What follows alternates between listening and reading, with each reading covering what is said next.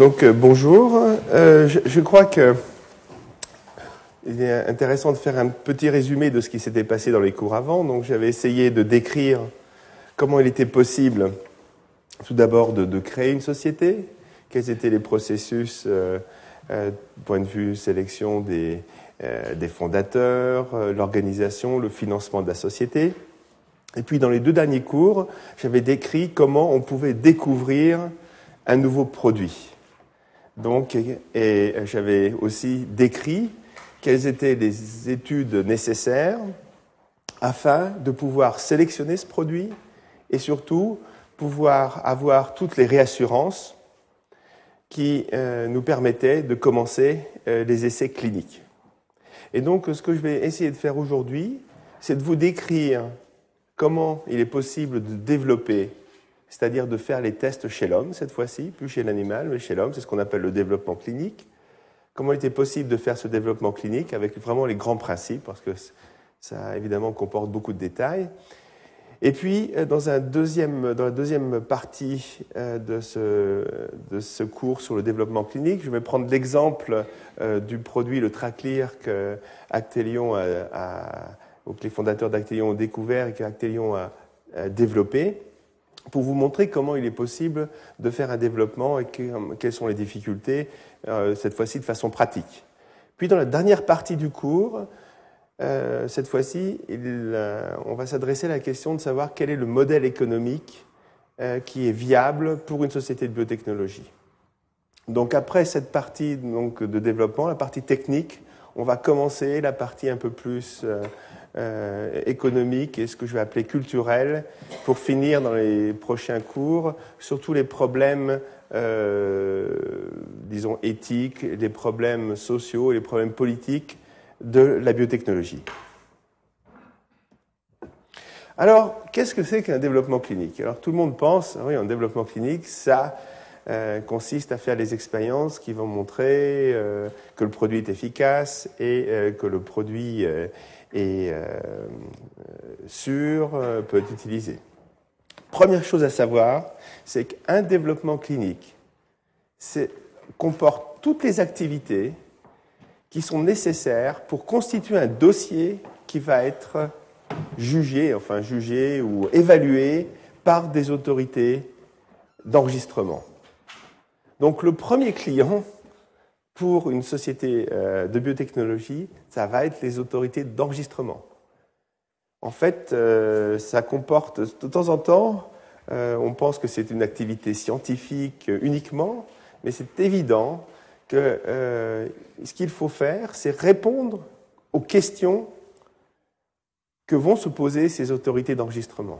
Donc, dès le début d'un développement clinique, il faut essayer de réfléchir, se mettre euh, disons, dans, dans, la peau des, des, gens qui vont avoir à juger ce dossier et se dire, mais si j'étais euh, aux autorités d'enregistrement, quelles, quelles, seraient les questions que je me poserais?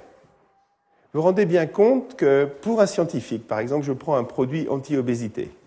Pour un scientifique, la question est de savoir est-ce que ce produit anti-obésité euh, diminue le poids. Est-ce qu'il prévient l'appétit? Comment il fonctionne? Est-ce qu'il a euh, des effets sur tel paramètre ou sur tel autre paramètre? Une autorité d'enregistrement va avoir une autre euh, vue sur la question. Pour elle, le gros problème, c'est de savoir que si un médicament anti-obésité est développé, le problème, par exemple, de la sécurité d'utilisation, parce qu'il sait que ce sont des millions de gens qui vont tester euh, qui vont utiliser pardon, ce produit. Donc pour l'autorité d'enregistrement, la première question, ça va être la sécurité d'utilisation de ce produit. Pour un, scientifique, un scientifique pour un produit en antibésité, il va se, poser, va se dire, euh, les gens, on va donner ce produit euh, aux quantités normales avec la posologie, c'est-à-dire la dose normale les autorités d'enregistrement vont avoir une autre euh, vue sur la question. Ils vont se dire que, comme tous les produits anti-obésité, si le produit anti-obésité marche un petit peu, le malade va prendre deux fois, trois fois, quatre fois la dose. Tout le monde sait que tous les produits anti-obésité sont toujours surdosés. Il y a toujours une jeune fille qui a envie de perdre 15 kilos avant d'aller sur la plage et qui va prendre quatre fois la dose, cinq fois la dose. Donc, la question que va avoir une autorité d'enregistrement, c'est de savoir qu'est-ce qui va se passer si la dose utilisée par le malade va être trois fois ou quatre fois la dose. Vous voyez donc qu'il y a une différence entre la question scientifique et la question qui est euh, la question posée par un dossier de développement clinique, qui est une question régulatoire. Donc quels sont les, aspects qui vont être abordés, quelles sont les questions qu'on va se poser? Au cours euh, de ce développement clinique Il va évidemment falloir avoir une notion de l'efficacité, est-ce que le produit fonctionne, de la dose. Je reviendrai et je n'insisterai jamais assez sur la notion de dose. Tout produit euh, peut être inefficace si la dose n'est pas suffisante, tout produit peut être toxique si la dose est trop grande. Il faut utiliser un médicament à la dose recommandée, il faut donc bien définir la euh, dose utile d'un produit. La façon dont il faut administrer ce produit. Est-ce que ce produit doit être administré euh, sous forme de comprimé, par voie intraveineuse? Mais si c'est sous forme de comprimé, est-ce qu'il doit être administré une fois par jour? Est-ce qu'il doit être administré deux fois par jour? Est-ce qu'il faut le faire avant les repas, pendant les repas, après les repas? Qu'est-ce qui se passe si euh, on prend tel aliment? Qu'est-ce qui se passe si on prend ce produit avec un autre médicament? Il va falloir définir quels sont les patients qui vont pouvoir bénéficier euh, de ce produit. Et donc on parle souvent de euh, répondeurs, c'est-à-dire de gens chez qui on peut observer l'effet voulu, ou de, euh, de malades non répondeurs chez qui ça ne fonctionne pas. C'est évident qu'aujourd'hui, vu le coût des médicaments, il est très important de définir, si possible, le groupe de patients répondeurs.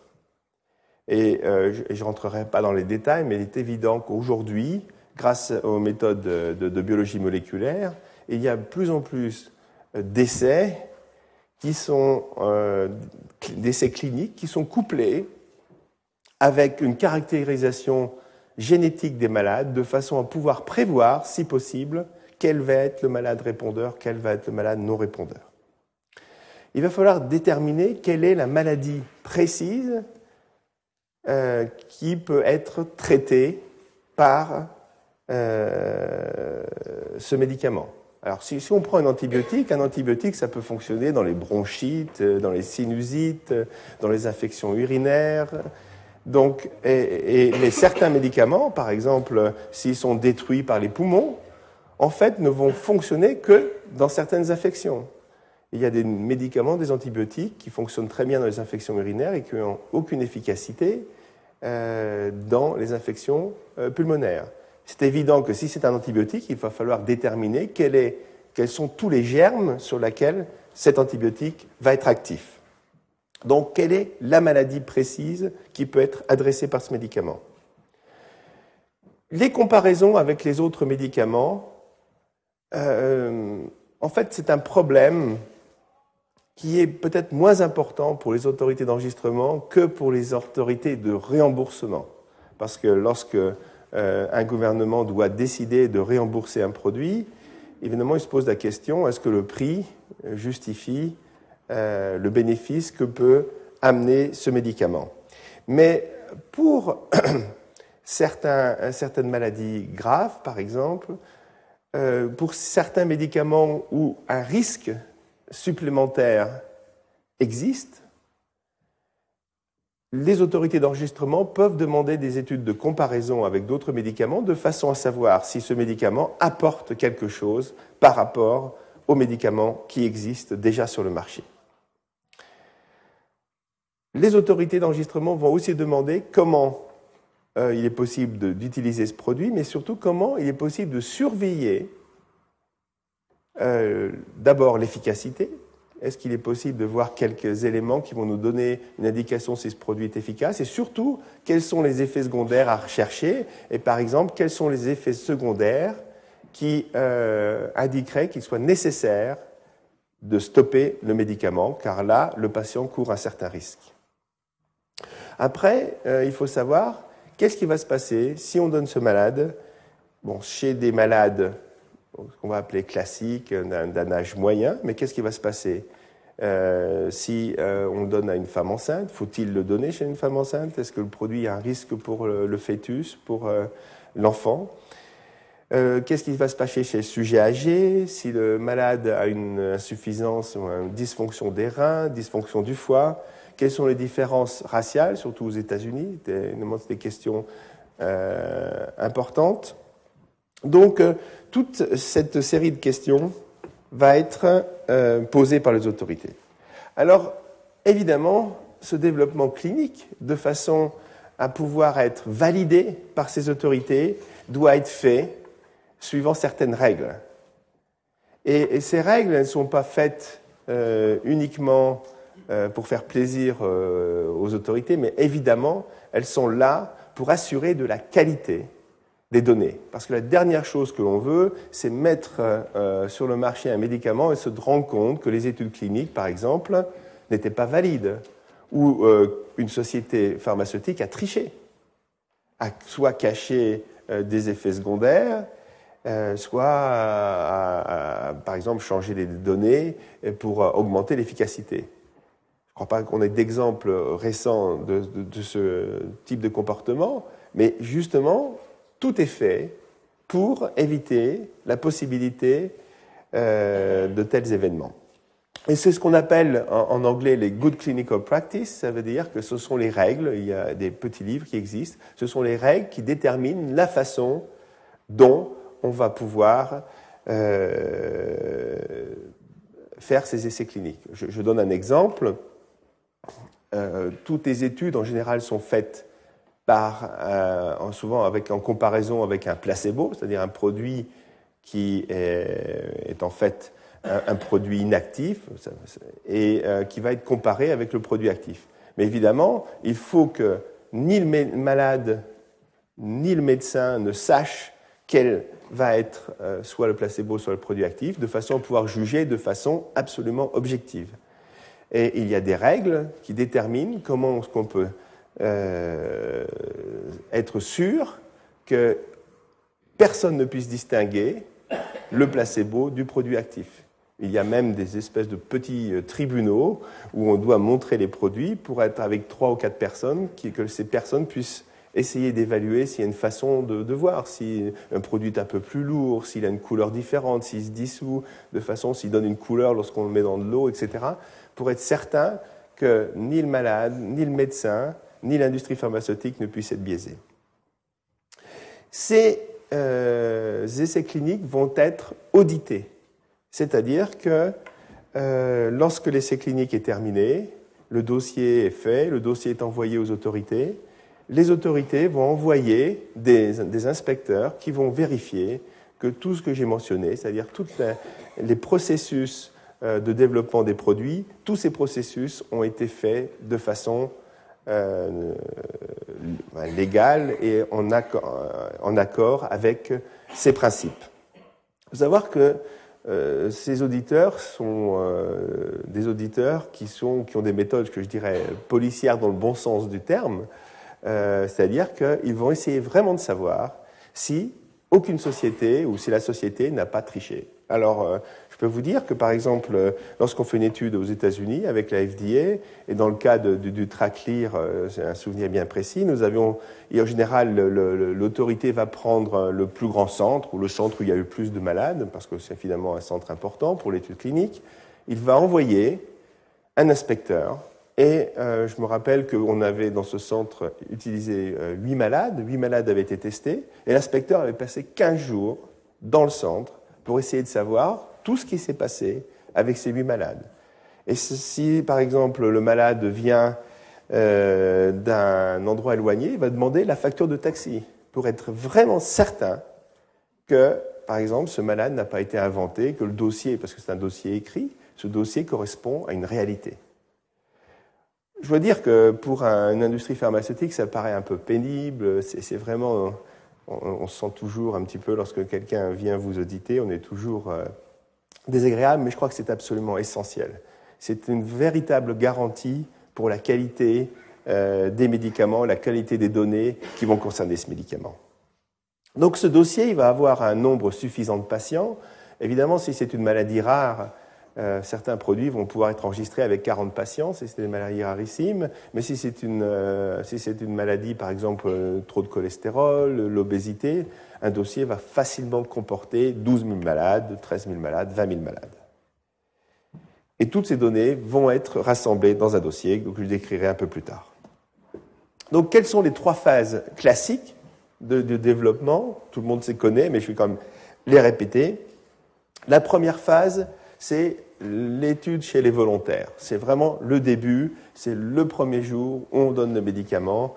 C'est toujours un jour émouvant pour le scientifique, pour le chercheur. Le malade, euh, le produit rentre chez l'homme. Alors en général, euh, ce sont des volontaires qui sont euh, rétribués, enfin qui sont compensés. Et, ces volontaires sont des étudiants qui, peuvent passer trois jours ou quatre jours dans un centre. Euh, ça se fait sous une surveillance intensive parce qu'on ne sait jamais ce qui peut se passer.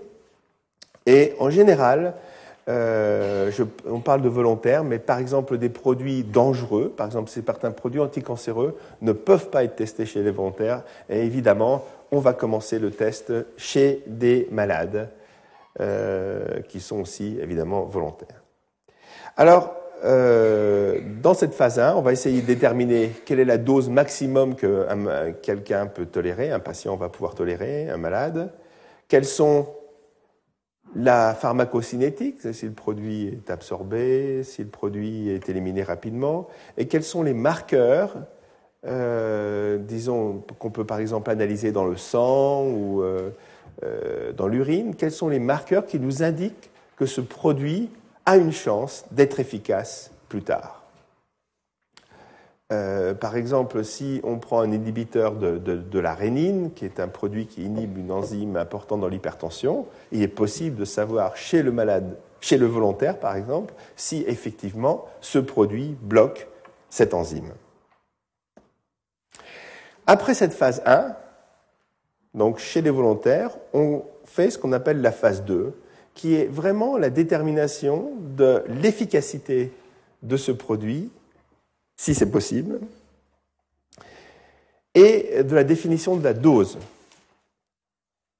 et des effets secondaires possibles, des premiers effets secondaires, l'indication des effets secondaires. La phase 3, une fois qu'on a déterminé la dose, va consister à, avec la dose choisie grâce à la phase 2, le test, donc cette phase 3, va consister à tester chez un grand nombre de malades l'efficacité de ce produit, son bénéfice, ses risques et euh, la durée euh, pendant laquelle on peut tester, enfin, on peut utiliser ce produit, savoir si on peut le tester à vie, on peut utiliser ce produit à vie ou on peut euh, utiliser ce produit uniquement pendant quelques mois. Avant de, aller un peu plus dans le détail de ces trois phases, ce que je voulais dire, c'est qu'il est très important d'avoir certains euh, principes. Et, je crois que c'est ça que je voudrais aujourd'hui, euh, pour les gens qui sont vraiment intéressés par la biotechnologie, qui veulent tester des produits, je crois qu'il y a des choses qu'on apprend avec le temps et euh, qui ne sont pas toujours écrites dans les livres et qui sont très importants. Première chose, c'est ne pas sauter d'étape. Il n'y a, pas, il n'y a pas de façon euh, il n'y a pas de raccourci dans le développement clinique. À chaque fois qu'une société, ou en tout cas on a essayé tous de le faire, hein, parce qu'on est tous impatients, enfin en tout cas quand on est chercheur on est impatient en général, on a toujours voulu essayer d'aller plus vite, et à chaque fois euh, on regrette. Il ne faut pas sauter d'étape, il faut aller étape par étape, il faut déterminer quelle est la dose, la façon la plus précise possible, il faut essayer euh, d'aller, euh, disons, de déterminer à chaque fois, euh, soit la dose, soit l'effet secondaire, avant d'aller à l'étape suivante. Beaucoup de sociétés, par exemple pour des raisons financières, tout simplement, quand on est une société de biotechnologie, on n'a pas beaucoup d'argent au début, se sont dit, mais pourquoi, on, par exemple, on ne détermine pas chez les volontaires le marqueur biochimique et on va directement phase 3 On ne fait pas la phase 2, et en phase 3, on va utiliser par exemple deux doses, c'est-à-dire qu'on mélange la phase 2 et la phase 3. En général, on se rend compte qu'on euh, arrive à des catastrophes parce que la phase 2, la détermination de la dose, est une phase essentielle.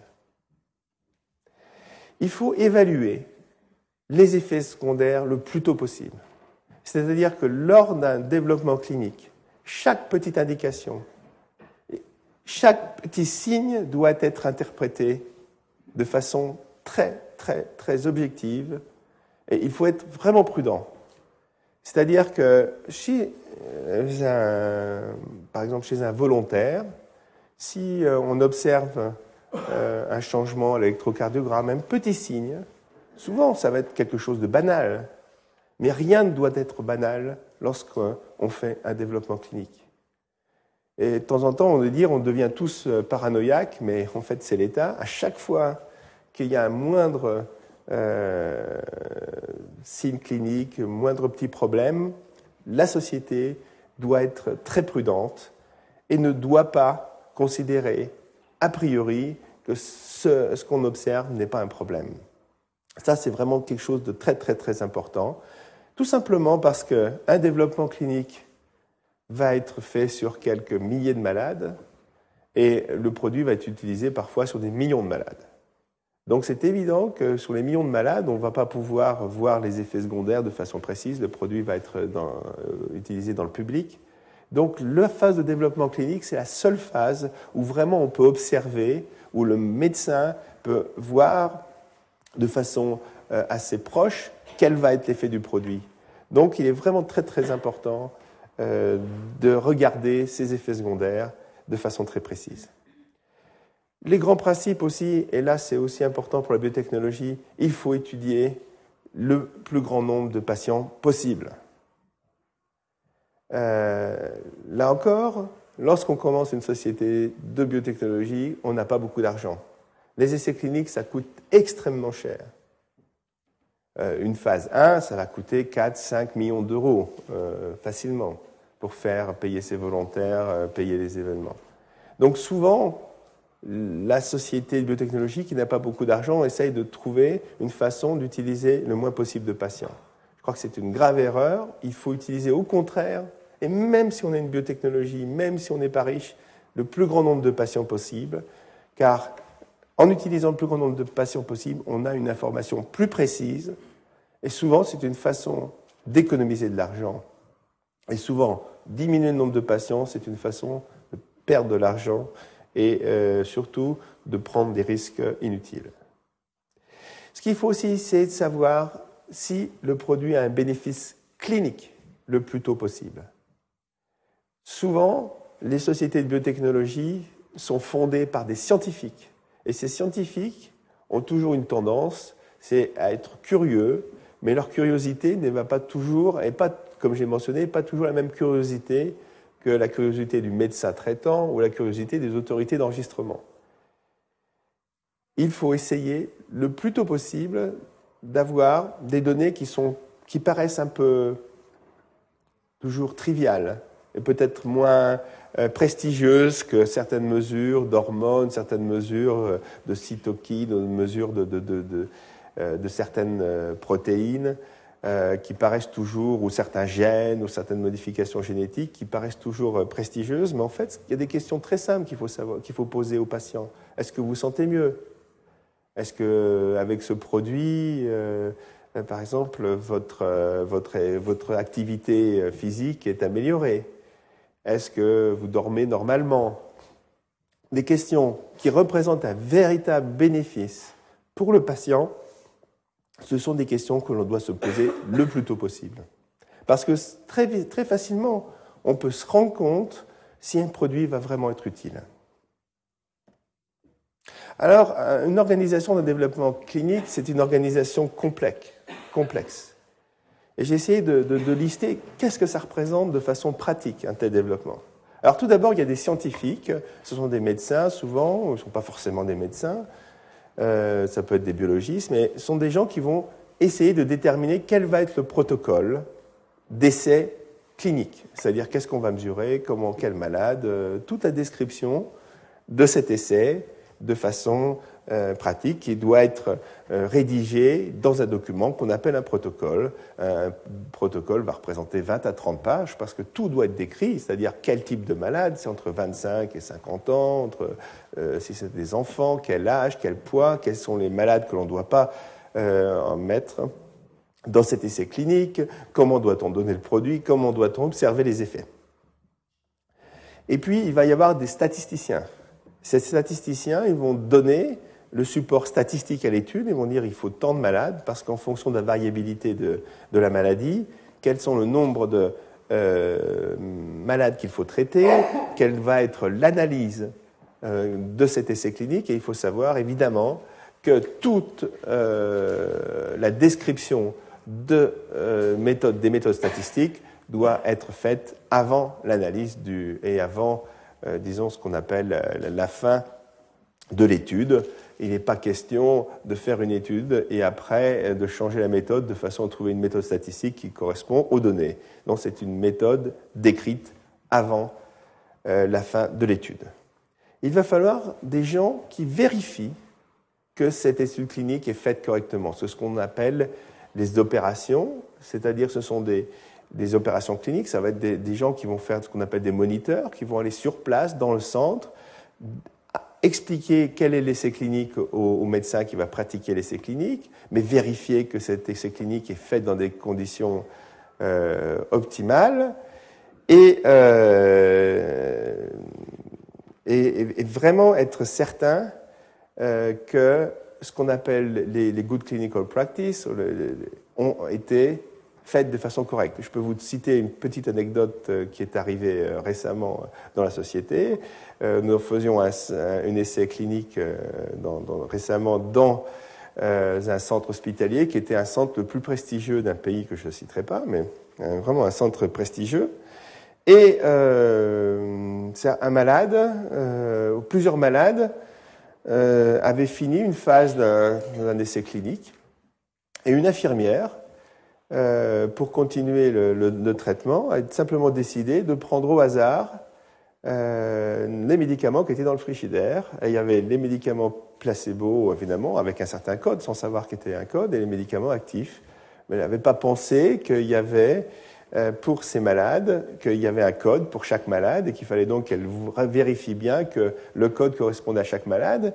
Et donc, elle a commencé à donner du produit soit actif, soit randomisé, c'est-à-dire que personne ne savait à la fin si le, produit, si malade était traité par le placebo ou par le produit actif. Donc évidemment, euh, cette étude, euh, ces malades sont tout à fait ininterprétables. Et s'il n'y avait pas eu le moniteur qui était allé sur place, bah, pendant peut-être un an, euh, cette infirmière aurait donné des produits au hasard. Donc c'est des choses qui arrivent. La réalité des essais cliniques, c'est une réalité complexe. Les malades, les médecins, les infirmiers qui sont qui doivent réaliser ces essais cliniques ont beaucoup de responsabilités savoir que dans tous les pays aujourd'hui, euh, les médecins ont beaucoup de travail.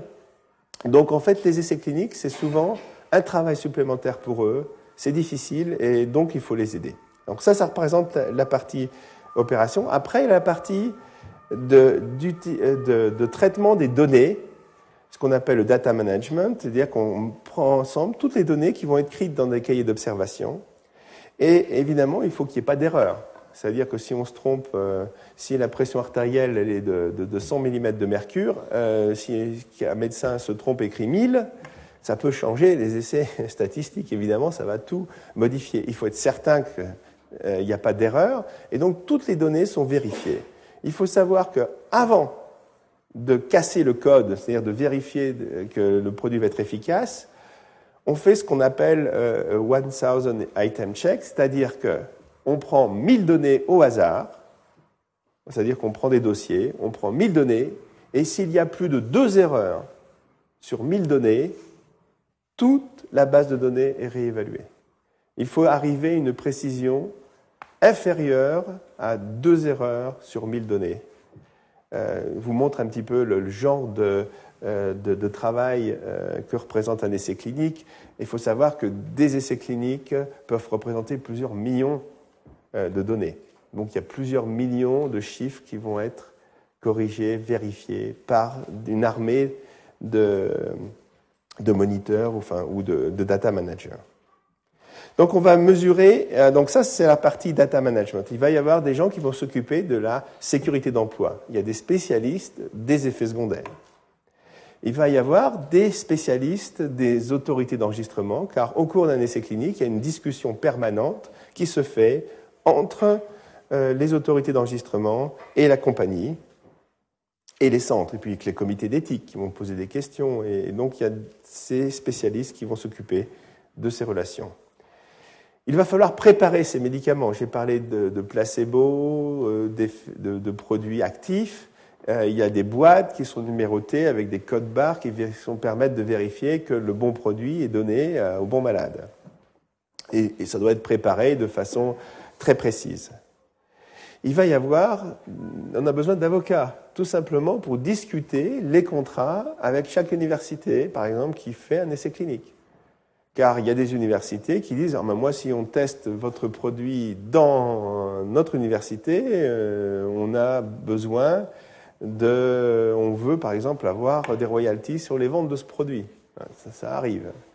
Euh, il y a des universités qui vont dire, oui, mais qu'est-ce qui se passe s'il y a un effet secondaire? Est-ce que vous êtes certain que notre euh, société est couverte? Est-ce que vous avez la bonne assurance, etc. Donc il y a des tas de discussions légales. Il va y avoir évidemment, quand on montre la complexité d'un tel essai, il va y avoir ce qu'on appelle des project managers, des gens qui coordonnent toutes ces activités. Parce qu'il euh, faut savoir comment on envoie le produit, euh, à quel endroit. Il y a les douanes à passer, ce sont des essais multicentriques. Donc il faut qu'il y ait euh, une coordination de ce projet. Et évidemment, il va y avoir des gens indépendants à l'intérieur de la société qui vont faire ce que vont faire plus tard les autorités d'enregistrement, c'est-à-dire qu'ils vont auditer. Nous avons notre service de police interne, qu'on appelle le service de qualité, qui va avoir des auditeurs qui vont les vérifier que ces essais cliniques soient effectivement faits de la meilleure façon. Voilà, donc ça, c'est les grands principes. Un petit peu de détails sur les trois phases de développement. La première phase, ce sont, euh, on commence à tester le produit. Donc on va commencer par une dose très faible, très très faible chez le volontaire. En général, on va aller 100 fois euh, à des doses qui vont être 100 fois plus faibles que la dose à laquelle, par exemple, on a vu une activité d'un produit ou on a vu un signe de toxicité. Donc ça va être, de toute façon, on commence de façon très très prudente. Et puis on va, dans un premier temps, donner une seule fois ce produit involontaire, on va observer pendant quelques jours qu'il ne se passe rien, puis on va monter la dose, jusqu'à un moment où on commence à voir des effets secondaires, parce qu'en général, le, malade, le, volontaire, il n'est pas, pas, malade, donc on ne peut pas avoir de signes sur sa maladie, il n'en a pas. Mais on peut voir, par exemple, qu'il ne tolère pas, il a des maux de tête, il a envie de vomir, il n'est pas bien. Et à ce moment-là, on va déterminer la dose qu'on appelle la dose maximum tolérée. On ne va pas aller plus loin que cette dose maximum tolérée, mais c'est une, c'est une dose très importante. On ne fait pas, évidemment, euh, c'est désagréable pour certains volontaires, mais c'est très important. Parce qu'on va pouvoir savoir qu'est-ce qui peut arriver dans les malades. On va voir quels sont peut-être le premier effet secondaire qui va nous permettre de limiter la dose de ce produit. Donc cette dose maximum tolérée, euh, est euh, importante, même si elle est bien supérieure à la dose qui va être efficace. Et on va, dans cette étude de, cette phase 1, essayer de déterminer, comme je l'ai dit, quels sont les marqueurs biologiques qui vont nous permettre de montrer que ce produit est très efficace. Dans la deuxième partie de la phase 1, on va aller, cette fois-ci, donner, si le médicament doit être donné de façon chronique, c'est-à-dire plusieurs fois, euh, on va déterminer la dose maximum tolérée, mais cette fois-ci lorsqu'on donne pendant une semaine ou pendant dix jours ce produit à des volontaires. Il faut toujours savoir que euh, il faut toujours utiliser un placebo pendant cette phase 1. On se dit, mais oui, mais pourquoi on a des malades? Il faut savoir que lorsqu'on est volontaire et qu'on dit qu'on va vous donner un médicament euh, qui n'est jamais été testé, on a beaucoup de chances d'être assez anxieux et d'avoir des maux de tête. 30 ou 40% sous placebo euh, des volontaires vont dire qu'ils ont des maux de tête quand on leur donne un produit qui est, euh, qui est, qui est équivalent à de la mie de pain ou de l'eau. Donc il faut toujours utiliser un placebo. à chaque fois qu'on a des effets secondaires, euh, une fois sur deux, ces effets secondaires vont se retrouver dans le groupe placebo. Donc très très important. Surtout si les volontaires sont des jeunes, des étudiants, ils vont tous se retrouver euh, souvent ensemble dans une même pièce. Alors un commence à avoir mal à la tête, euh, tous ont mal à la tête à la fin de la journée parce qu'ils commencent à discuter. Évidemment, ça, ça se contamine. Donc, c'est très très important d'avoir un groupe euh, placebo. Donc, il va falloir aussi faire dans cette étude de phase 1, c'est euh, essayer de déterminer quelle va être l'utilisation de ce produit, quelles vont être ses interactions avec, euh, par exemple, la nourriture, qu'est-ce qui va se passer euh, si on peut prendre des, chez un sujet âgé, on peut prendre des volontaires plus âgés, et euh, il est possible euh, d'utiliser par exemple des qu'est-ce qui va se tester chez les volontaires asiatiques, qu'est-ce qui peut se passer euh, chez cette fois-ci plus des volontaires, mais chez des malades qui ont une euh, insuffisance cardiaque, une insuffisance rénale, une insuffisance hépatique. Donc, ça, on dit toujours que c'est de la phase 1, mais c'est en fait une détermination de la pharmacocinétique qui est classiquement considérée comme une phase 1 et qui n'est pas toujours faite chez le volontaire, mais qui permet de déterminer vraiment la façon d'utiliser ce produit dans toutes les conditions. Alors après cette phase 1, on sait que si le produit est absorbé, si le produit est bien toléré, s'il n'y a pas un effet secondaire évidemment euh, inattendu, et on va tester l'efficacité de ce produit chez des malades. Et il y a deux façons de procéder. Alors, soit on dit, ben, on teste la dose maximum. Pas la dose maximum tolérée, mais la dose maximum utilisable. Et puis on va voir si le produit marche. Parce que de temps en temps, c'est la première fois qu'on utilise un produit euh, et on ne sait pas s'il va être actif. Alors je vous ai parlé de l'orexine, d'un antagoniste la semaine dernière de, l'orexine. Bon, on ne sait pas si euh, on a chez le volontaire, et on l'a publié, les, volontaires semblent dormir un peu, ils ne sont pas très bien quand on donne ce produit, mais enfin, un volontaire testé pendant la journée, c'est difficile de savoir s'il y a un effet. Et euh, on va chez l'insomniaque, et on ne sait pas si ce produit va être efficace dans l'insomnie. Et bien, ce qu'on peut faire, c'est ce qu'on appelle une, une, preuve du concept, c'est-à-dire qu'on va tester chez un insomniaque une, seule dose. Alors, si la dose maximum fonctionne, eh ben, il est possible après de faire une dose réponse. Mais si elle ne fonctionne pas, on sait que ce produit a très peu de chances d'agir et à ce moment-là, on arrête le développement de ce produit. Donc, on, bien, on peut différer. Mais par contre, aussi, on sait que le produit, c'est un produit dont le concept a déjà été testé dans d'autres conditions. Il n'est pas nécessaire de faire cette preuve du concept. Il est possible de faire une dose-réponse directement. Dans le cas de l'orexine, nous avons trouvé la solution euh, Actelion de donner de mélanger ces deux phases et de tester la dose maximum dans un protocole qui nous permet ensuite de descendre jusqu'à temps, euh, jusqu'au point de trouver la dose non effective. C'est-à-dire qu'on a mélangé ces deux phases et nous avons d'ailleurs publié que chez l'insomniaque, euh, les orexines euh, antagonistes, les antagonistes de l'orexine sont très efficaces sur le sommeil. Alors, toujours utiliser des doses aussi hautes que possible, ça c'est clair, avec des grandes différences entre les doses. Il faut savoir qu'un facteur de 2 en pharmacologie humaine, ça représente presque rien. Il est très difficile de comparer l'efficacité euh, de deux produits en différenciant la dose, un facteur de 2. Il faut savoir que ils sont des notions euh, exponentielles. Il est bien préférable de faire des variations sur une échelle logarithmique des doses pour avoir des effets sur une échelle, euh, disons, normale. C'est-à-dire qu'il est bien préférable de prendre des doses, par exemple, de 1, 3, 10, 30, plutôt que de faire 1, 1,5, 2, 2,5. Si on utilise des doses très proches, on n'a, pour ainsi dire, aucune chance d'avoir une, euh, vraiment une, description des doses. Et on regarde l'efficacité, on regarde aussi la sécurité d'utilisation euh, du médicament. Après, on connaît la dose, on sait si le produit est efficace. Souvent, en phase 2, on ne peut pas avoir la véritable efficacité. Parce que si on prend par exemple un produit contre le cholestérol, la véritable efficacité, ça va être de savoir s'il diminue le nombre d'infarctus. Ça va être de savoir s'il prévient la progression de l'athérosclérose. Mais dans une étude de phase 2, c'est-à-dire dans un petit nombre de malades et dans un temps de traitement, par exemple, de deux mois, trois mois, il n'est pas possible euh, de montrer des effets sur l'infarctus qui demandent des dizaines de milliers de malades. Donc ce qu'on va pouvoir faire dans la phase 2, c'est savoir, par exemple, que le produit diminue le cholestérol. Et cette diminution de cholestérol, ça va être une indication que ce produit va être actif plus tard. Donc, après cette euh, phase 2, hein, qui souvent ne permet pas d'avoir l'efficacité enfin définitive de ce produit, on fait une phase 3. Et dans cette phase 3, on choisit vraiment l'évaluation clinique la plus précise la plus relevante ou la plus euh, relevante pour le, pour le malade.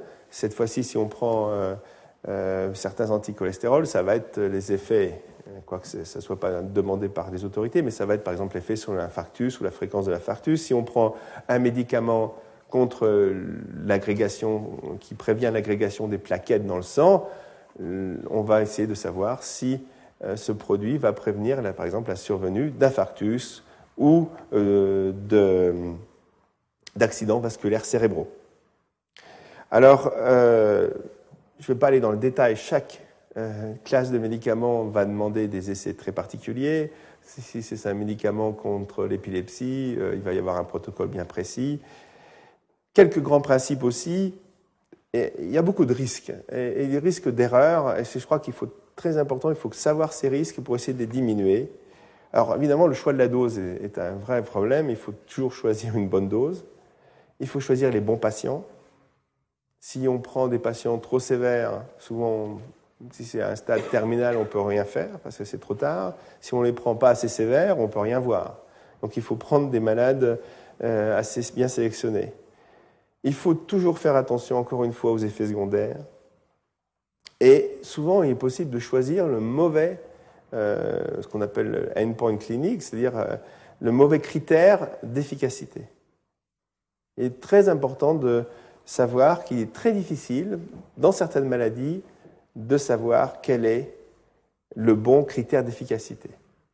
Alors, si, on prend par exemple quelque chose aussi simple que le sommeil, on peut se poser la question qu'est-ce qu'elle va être euh, le critère d'efficacité? Il, y a, on peut, il y a des gens qui, veulent, qui s'endorment euh, au bout de trois heures. Donc, ceux-là, ils voudraient pouvoir dormir tôt. Donc, euh, le critère d'efficacité, c'est si on peut dormir plus tôt, dès qu'on se couche. Mais il y a des gens qui dorment très bien dès qu'ils se couchent, mais qui se réveillent au milieu de la nuit. Donc, ceux-là, ils voudraient bien pouvoir dormir plus longtemps. Et puis, euh, il y en a qui veulent dormir, mais pas trop longtemps, parce qu'ils travaillent le lendemain, ils veulent pas être, ou ils conduisent le lendemain un métro ou un camion, donc ils voudraient pas être en train de dormir le lendemain matin. Donc vous voyez que le critère d'efficacité, il doit dépendre du produit, mais il doit être assez précis pour déterminer euh, quelle est l'efficacité euh, globale de ce produit, quelles sont ses caractéristiques. Et souvent, un des grands risques, c'est que la compagnie considère qu'un critère d'efficacité et les autorités d'enregistrement considèrent que ce critère n'est pas un critère valide pour eux. On prend euh, un exemple. Euh, si, par exemple, on améliore avec certains produits cardiovasculaires, on peut améliorer euh, le débit cardiaque, c'est-à-dire la, quantité de sang que pompe le cœur. Donc il y a des médicaments qui augmentent cette fonction du cœur. Alors on pourrait considérer que c'est un bénéfice chez des malades, par exemple, qui viennent d'avoir un infarctus ou leur cœur ne fonctionne pas bien. On se dit on fait fonctionner mieux le cœur, on a un médicament efficace.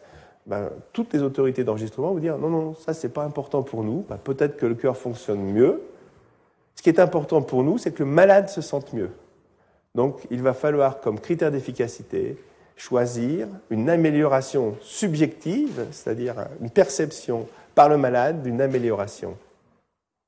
Ce qu'il faut savoir, c'est très important, c'est que par exemple, un produit peut prévenir les infarctus du myocarde, si par exemple ils préviennent les caillots qui vont se former dans les artères coronaires, donc on peut avoir un effet bénéfique sur le cœur, mais en prévenant ces caillots, on peut augmenter les hémorragies euh, cérébrale, qui n'a rien à voir avec le cœur.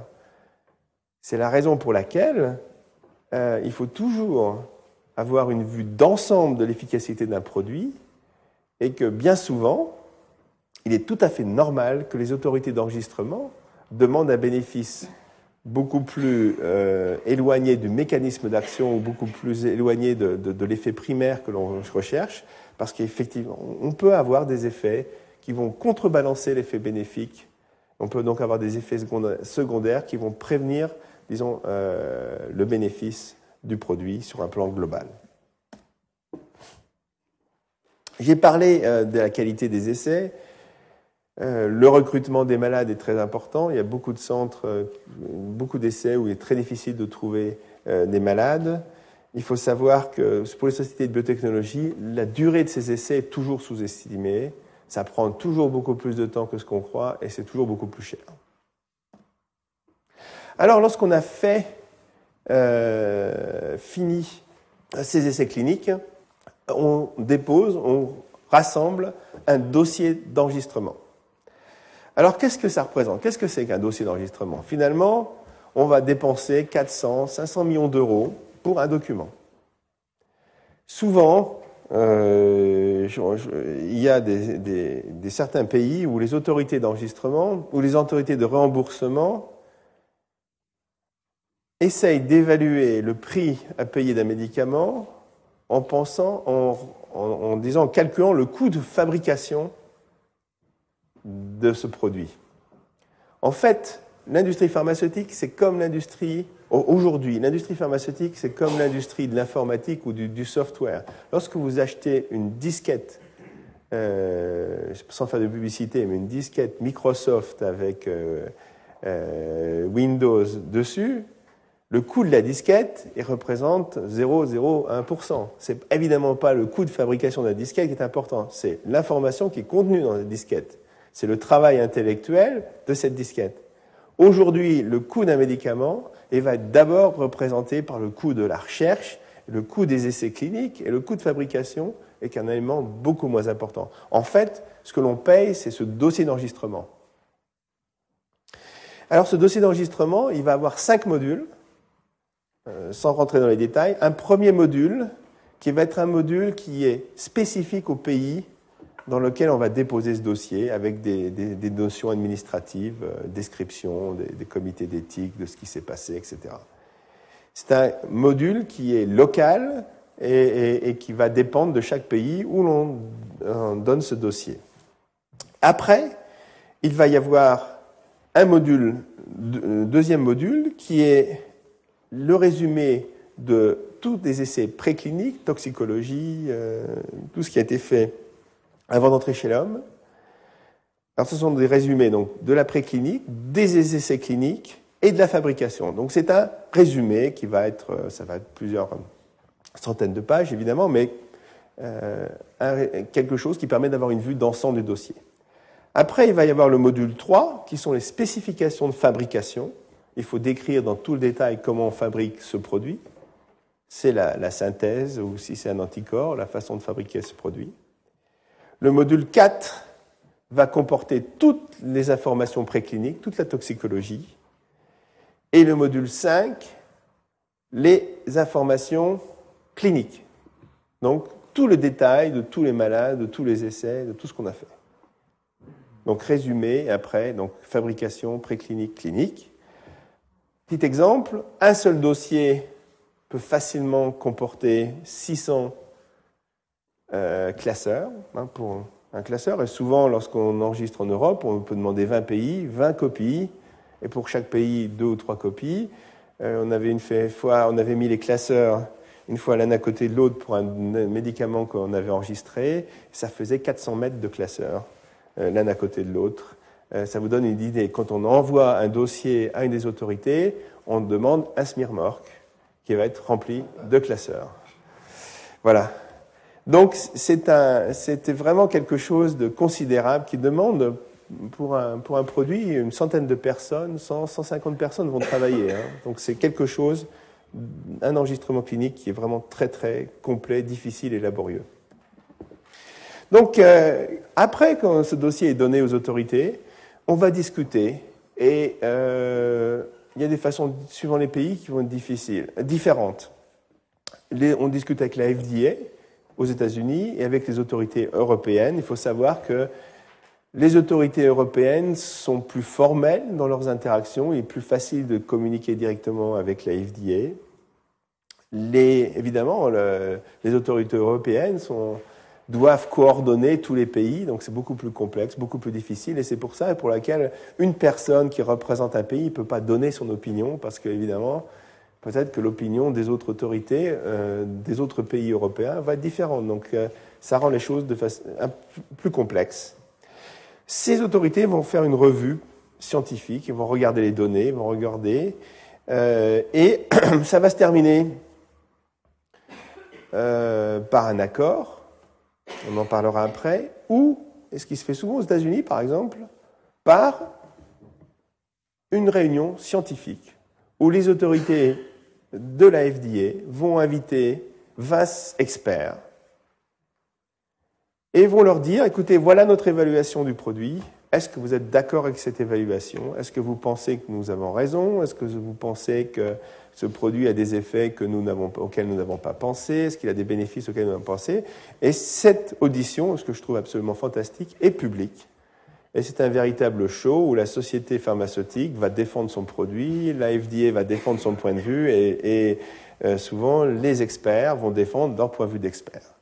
Donc euh, évidemment, c'est un grand jour pour le produit parce que euh, c'est là que va se décider, en particulier aux États-Unis, l'avenir de ce produit. Donc si ce produit est accepté, on va discuter ce qu'on appelle un c'est toujours pareil, euh, une étiquette ou un label en anglais. On va discuter la description des bénéfices de ce produit, la notice d'utilisation qu'on va mettre euh, dans la boîte et la notice d'utilisation qu'on va mettre dans le, Vidal ou pour le médecin.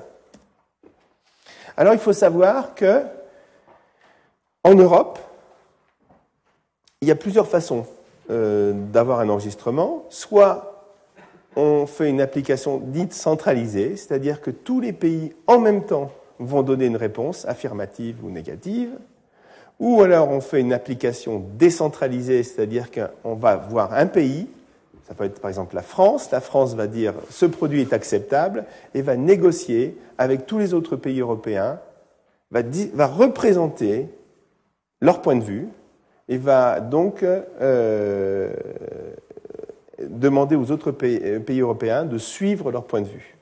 Ce qu'on appelle une application décentralisée. Il peut aussi avoir donc ce qu'on appelle une reconnaissance mutuelle après, par la suite, euh, de cette application. L'autorisation, elle peut être définitive, c'est-à-dire qu'il n'y a aucun doute, le produit est accepté, mais elle peut être aussi temporaire, c'est-à-dire qu'on peut dire, oui, ben, on donne une autorisation pour 3 ou 4 ans, puis on va voir s'il y a des effets secondaires on n'est pas sûr que, qu'en ayant testé 3000 malades, on a une idée vraiment des effets secondaires et on va donc suivre pendant 3 ou 4 ans euh, la sécurité d'utilisation de ce produit. C'est donc une autorisation temporaire et elle peut être aussi l'autorisation exceptionnelle, c'est-à-dire qu'on a une grippe aviaire, admettons, euh, personne n'a testé euh, de produit de façon randomisée dans les grippes aviaires, parce qu'il n'y en a pas eu, puis il n'y en a pas, donc on ne peut pas faire les tests, mais on ne va pas non plus, parce qu'il euh, ne va pas y avoir de tests, laisser les gens mourir de grippe Je prends l'exemple de la grippe aviaire, mais en n'étant pas trop alarmiste, mais dire à ce moment-là, un État pourrait décider d'utiliser le Tamiflu, par exemple, qui marche dans la grippe non aviaire, mais on pourrait décider d'utiliser ce Tamiflu chez les malades pour laquelle on n'a jamais testé ce produit. Donc c'est une autorisation, ce qu'on appelle exceptionnelle, qui, a été fait dans le sida, qui a été fait dans, des tas de, maladies très graves, et euh, les États ont le droit de prendre cette décision. Il faut savoir qu'en France, on a euh, quelque chose d'assez extraordinaire qui est venu après le problème du sida, c'est-à-dire que dès que la preuve scientifique a été faite, pendant cette phase d'un an ou un an et demi, euh, d'enregistrement du produit pendant que les autorités euh, prennent leurs décisions. Les malades peuvent être traités avec ce produit, avec une autorisation d'utilisation temporaire qu'on appelle ATU, qui est très spécifique à la France et qui a permis, je vais en parler après, qui a permis par exemple aux malades d'hypertension pulmonaire de bénéficier en premier du Traclear dans le monde. Ça, je crois que c'est quelque chose qu'on ne connaît pas, mais qui est vraiment une avancée dont la, qui, qui, est vraiment spécifique à la France. Aux États-Unis, il y a une, une, autorisation qui peut être aussi une autorisation définitive normale, mais ce qu'on appelle aussi une autorisation spéciale, un petit peu, je dirais presque exceptionnelle, qu'on appelle subpart H, qui est par exemple dans le sida, dans la grippe, euh, dans l'anthrax, euh, par exemple, dans, des maladies où cette fois-ci on ne va pas avoir les mêmes critères de jugement, on va être moins euh, difficile pour autoriser un produit. Savoir, c'est qu'une fois que le produit est mis sur le marché, ça commence, les problèmes commencent. Il va falloir vérifier que ce produit est sûr, et c'est-à-dire qu'on va, pendant plusieurs années, ou même définitivement, on va essayer de savoir s'il y a des effets secondaires qui n'ont pas été prévus ou qui n'ont pas été, euh, disons, détectés par les essais cliniques. C'est ce qu'on appelle la pharmacovigilance. Et euh, par la suite, les autorités peuvent demander des études complémentaires par exemple, euh, si on sait qu'une classe de malades bien particulière va utiliser en préférence ce médicament, les autorités peuvent demander de faire une étude, par exemple chez le sujet très âgé, ou, donc dans certaines conditions. Et les études pédiatriques peuvent être réalisées ou peuvent être demandées euh, de, façon autoritaire par les autorités, parce que souvent, les enfants représentent un petit marché, c'est difficile de faire des essais cliniques, et donc il y a des incitations à faire des études pour les enfants.